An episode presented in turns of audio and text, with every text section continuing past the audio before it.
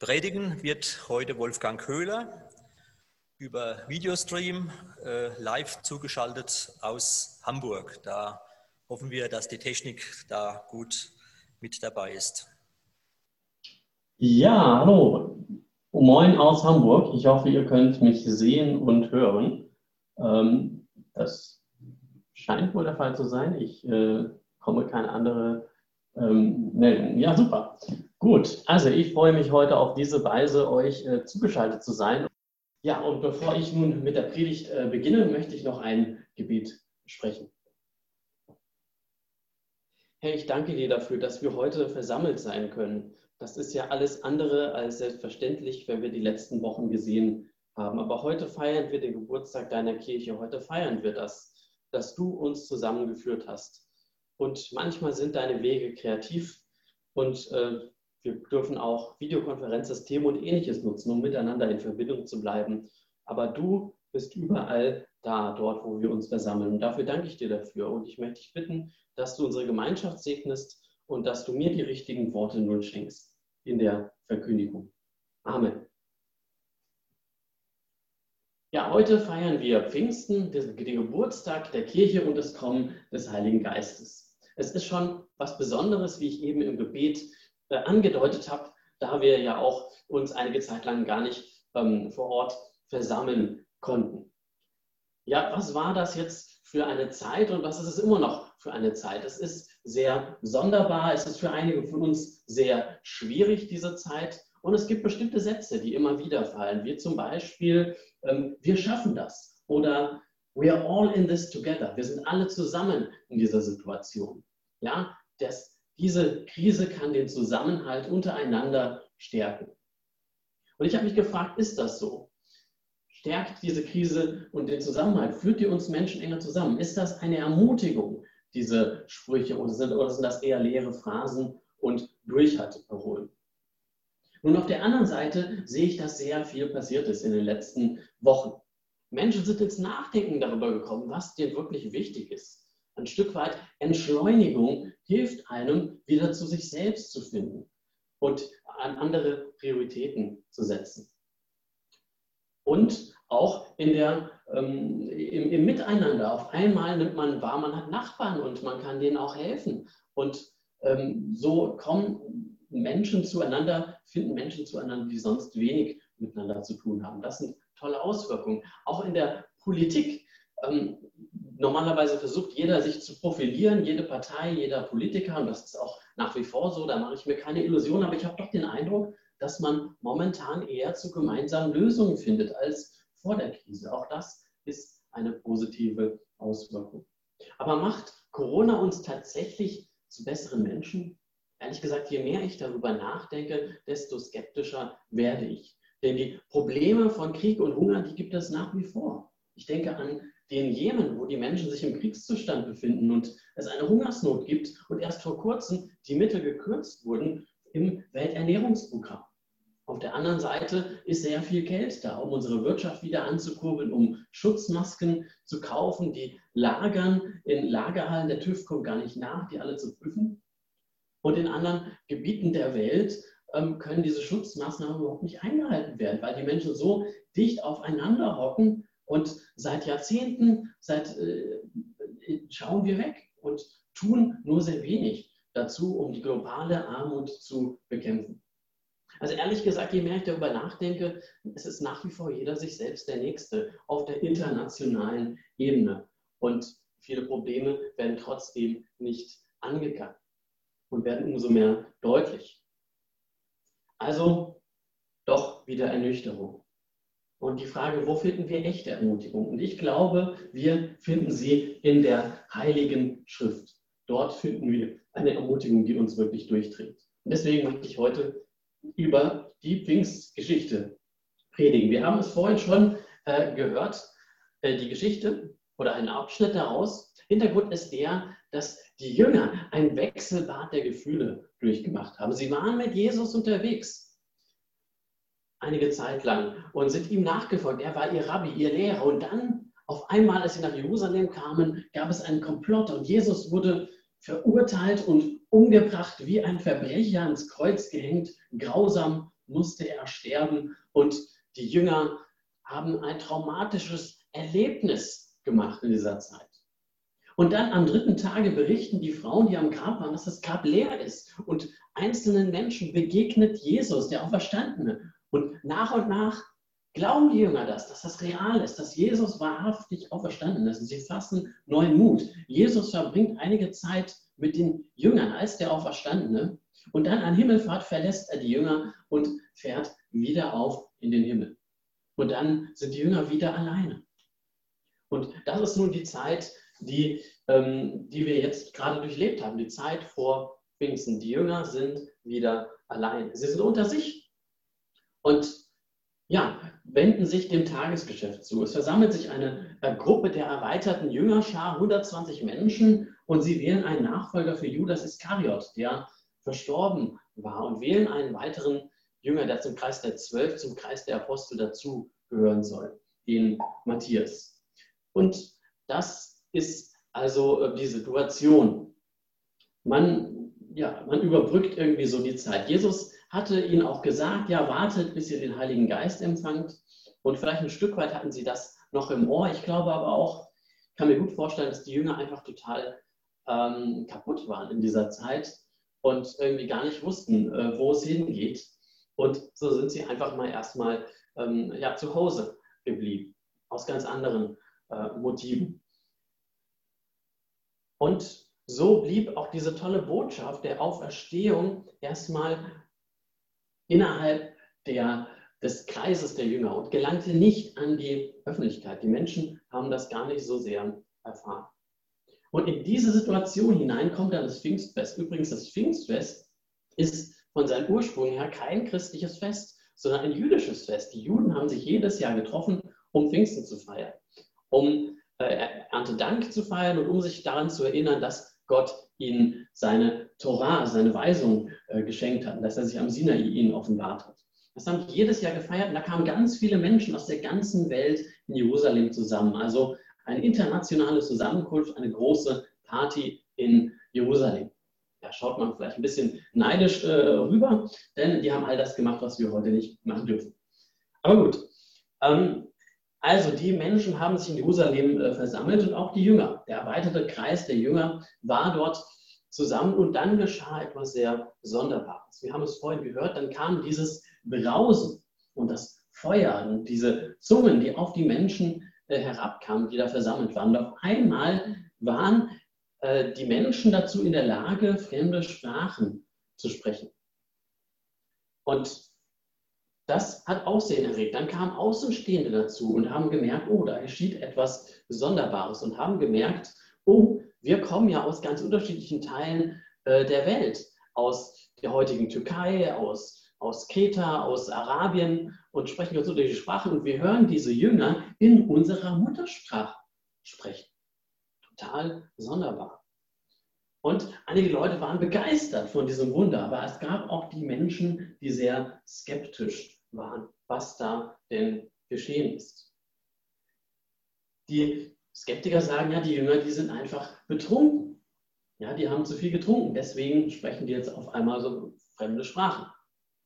Und ja, als ich das so gelesen habe, da habe ich mich immer, musste ich immer lachen und denken, ja, die Leute sehen, da wirkt der Heilige Geist und am Ende denken die, ja, die sind besoffen. Um, um 9 Uhr morgens, ja, sollen die Leute besoffen sein. Das ist doch absurd. Aber als ich mich dann mehr in die Leute hineinversetzt habe, habe ich die wirklich verstanden. Denn stellt euch mal vor, ihr seid unterwegs an einem Feiertag, zum Beispiel an Silvester, und dann trefft ihr eine Gruppe von Menschen, die auf einmal lauter fremde Sprachen spricht.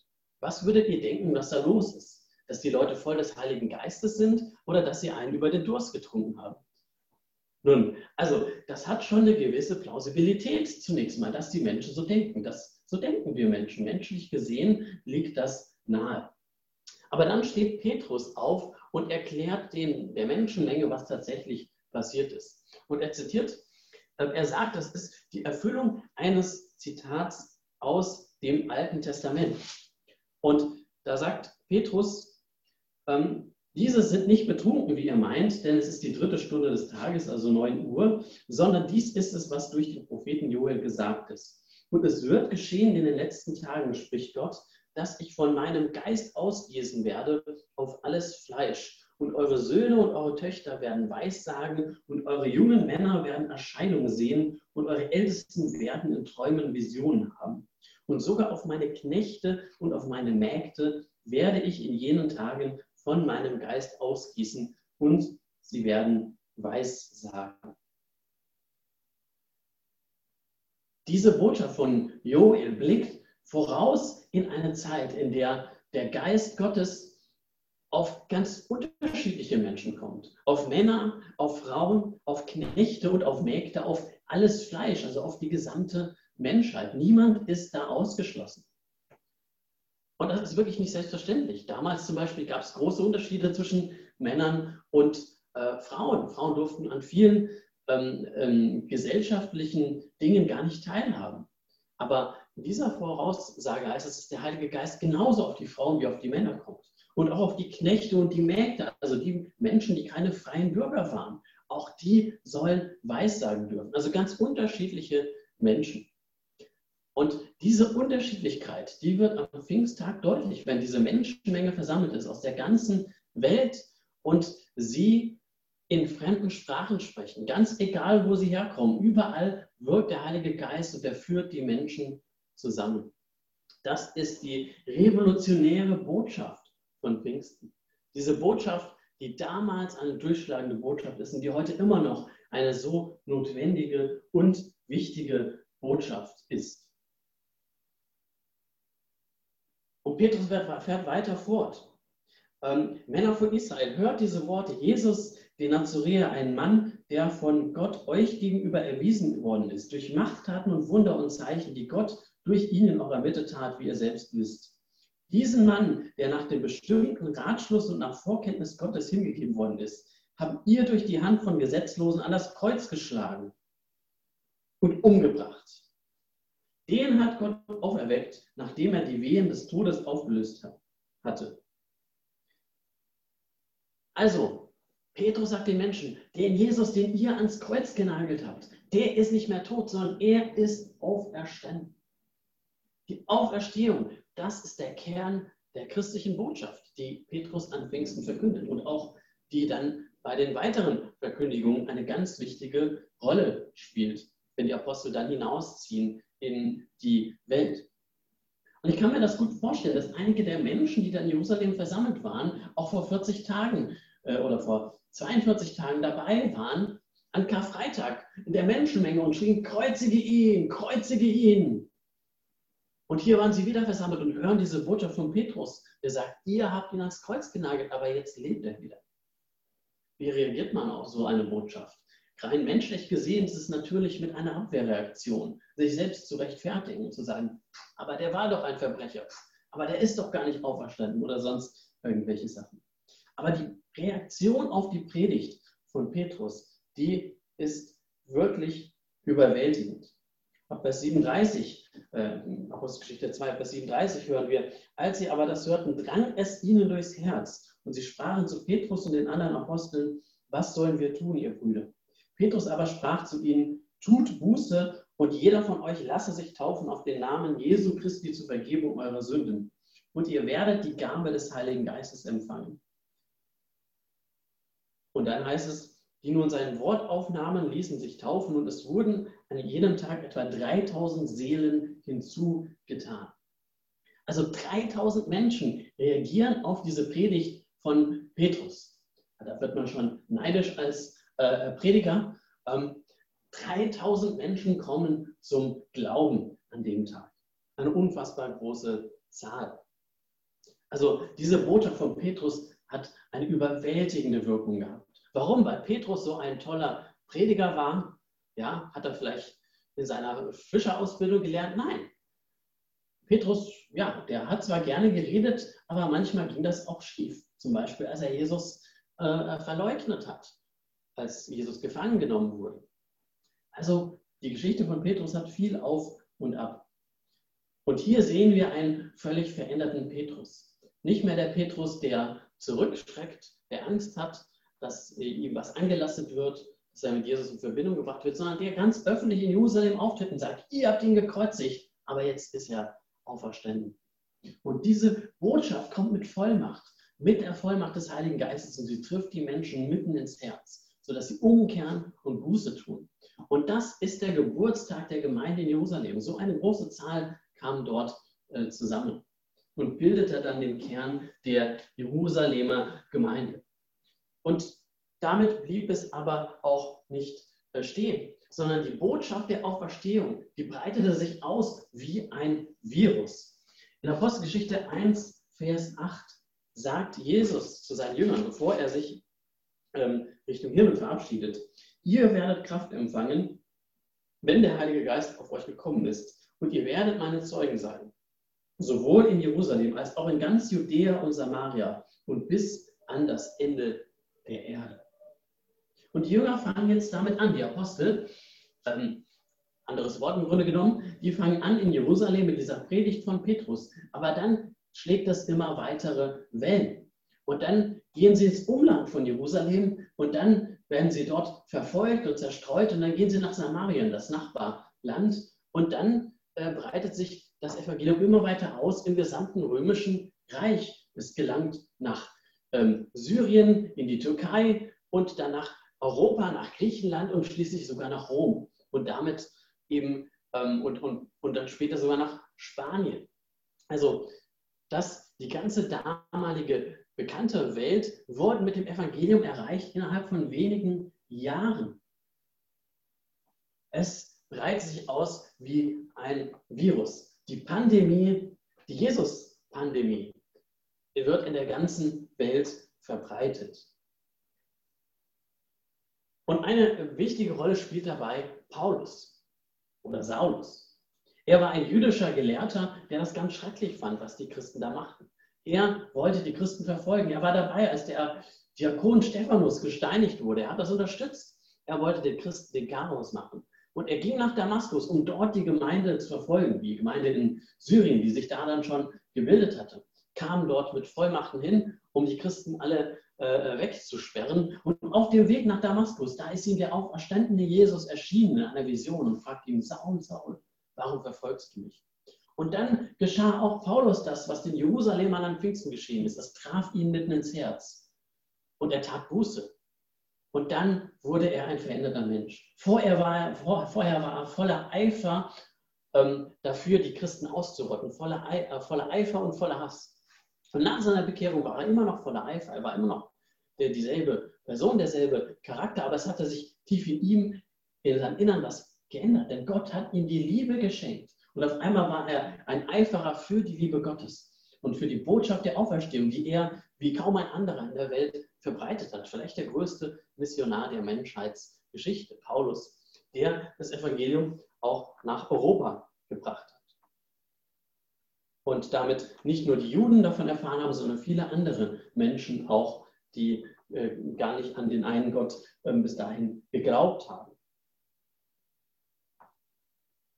Und das fasziniert mich immer, diese Geschichte von Paulus zu lesen, wie er so von Grund auf verändert wurde. So ein Mensch, der so ein Fanatiker war, der so ähm, fest, festgefahren darauf war, dass er die Christen ausrotten wollte, wird auf einmal zum größten Missionar der Menschheitsgeschichte. Der Heilige Geist kann wirklich Wunder bewirken. Er kann Menschen verändern. Er kann sie dort erreichen, wo wir das nicht tun können. Und das, finde ich, ist die wirklich ermutigende Botschaft. Auch Gutes kann ansteckend sein. Wir haben in letzter Zeit viel gehört davon, wie, diese, wie das Virus, äh, das Coronavirus sich ausbreiten kann und äh, dass es eine Gefahr ist, weil das sich, weil wir weltweit vernetzt sind. Ja? Ähm, man kann nicht einfach so ähm, das verhindern, sondern das breitet sich aus und Menschen werden davon krank. Aber auch Gutes kann ansteckend sein. Und warum sage ich das? Nicht deswegen, weil ich so ein Optimist bin und äh, die Menschheit für so gut halte, Nein, ehrlich gesagt, da bin ich vielleicht eher Pessimist und sage, die Menschheit, ähm, ja, die, die, die Menschen zusammengenommen, da geht doch vieles schief. Aber ich sage das, weil ich daran glaube, dass der Heilige Geist wirkt. Und gerade dort, wo wir es am wenigsten erwarten, da kommt er sozusagen um die Ecke und bewirkt eine tiefgreifende Veränderung in den Menschen. so wie wir das an Pfingsten gesehen haben. Was menschlich gesehen unmöglich ist, das ist bei Gott möglich. Das ist eine Botschaft, die wir in der Bibel immer wieder lesen.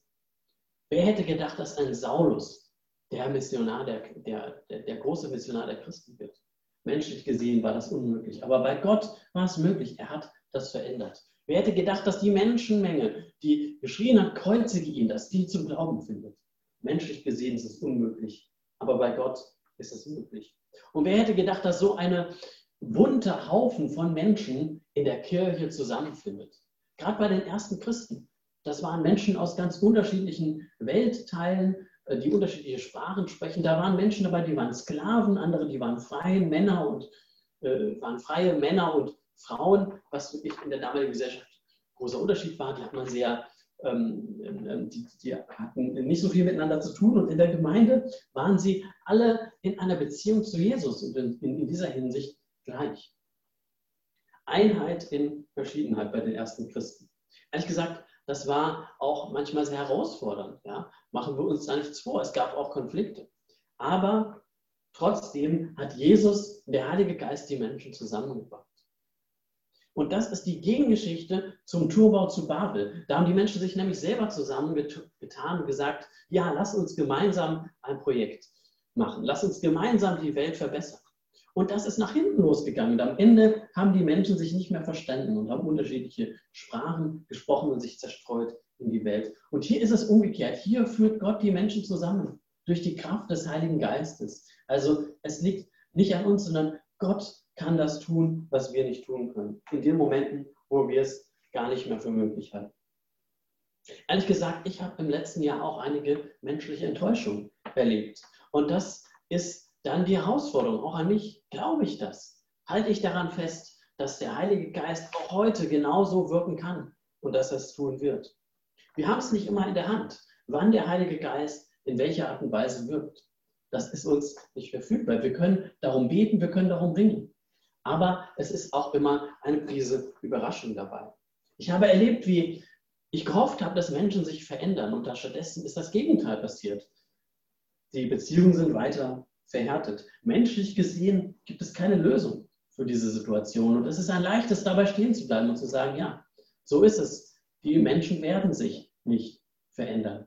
Aber die Pfingstbotschaft fordert mich herauf zu sagen, dennoch vertraue ich, dass Gott wirken kann. Ich weiß nicht, wann er es tun wird und wie er es tun wird, aber ich vertraue darauf, dass er es kann und dass das Unmögliche möglich ist und dass Menschen verändert werden können. Selbst Menschen wie Saulus können verändert werden. Und wenn Menschen wie Saulus verändert werden können, dann kannst auch du von Gott zum Positiven verändert werden. Auch dein Leben kann durch den Heiligen Geist verändert werden, zum Guten. Es kann ganz plötzlich geschehen. Wir haben das nicht in der Hand. Wir können das nicht erzwingen. Aber es kann sein, dass der Heilige Geist ganz plötzlich dein Leben verändert. Wir können uns öffnen für den Heiligen Geist. Wir können zu Gott beten. Und wir können darum ringen, dass er uns diese Veränderung schenkt. Aber er kann nicht nur dich, er kann uns verändern. Und das ist auch eine Kernbotschaft des Pfingstfests. Ja? Ähm, jetzt sind wir ja in dieser Situation ein bisschen äh, separiert und äh, ich bin jetzt hier in Hamburg, ihr seid in Frankenthal, aber wir sind ja trotzdem miteinander verbunden. Wir sind ja eine Gemeinschaft. Und es ist nicht Sinn äh, irgendeiner Situation, dass das aufhört und dass wir denken, wir sind so als einzelne Christen und jeder lebt so sein Leben mit, mit, mit Gott. Nein, wir sind in eine Gemeinschaft gestellt. Und in dieser Gemeinschaft, da kann der Heilige Geist wirken und wirklich etwas verändern. So wie bei den ersten Christen, die haben unterschiedliche Sprachen gesprochen und doch konnten sie durch den Heiligen Geist sich verständigen. Und dieses Wunder kann der Heilige Geist ja nur in einer Gemeinschaft wirken, wenn wir da auch zusammenkommen. Ob das nun äh, vor Ort ist oder in unserer speziellen Situation per Videokonferenz oder sonst irgendwie. Aber in der Gemeinschaft, da geschieht die Veränderung, die Gott möchte. Er kann Brücken über tiefe Gräben bauen. Dort, wo es Unvergebenes gibt, wo es zerbrochene Beziehungen gibt, wo es soziale Unterschiede gibt, dort kann der Heilige Geist diese Brücken überwinden. Und er kann uns dazu gebrauchen. Er kann Hass in Liebe verwandeln. So wie Paulus die Christen gehasst hat, so kann der Heilige Geist das in Liebe verwandeln. Er kann das auch bei dir, dort wo du damit zu kämpfen hast, dass du nicht vergeben kannst. Er kann das auch bei deinem Feind, der ähm, so voller Hass ist. Und dafür können wir beten, dass er das tun wird. Und er kann Einheit in Verschiedenheit schenken. Und das wünsche ich mir für mich, für uns, für uns als Christenheit und als Christen in Frankenthal, als Nazarener in Frankenthal, dass wir keine, dass wir kein Einheitsbrei werden, dass wir in unserer Unterschiedlichkeit gelten dürfen als Teil dieser Gemeinschaft, aber dass Gott uns trotzdem auch Einheit schenkt und dass wir diesen Auftrag in die Welt hinaustragen, die frohe Botschaft zu verkünden. Jesus ist auferstanden und Gottes Liebe ist größer und sie will in dein Leben, in unser Leben kommen. Und mit dieser frohen Botschaft feiern wir heute das Pfingstfest als Kirche des Nazareners aus Frankenthal und das Teil der weltweiten Gemeinde Christi. Amen.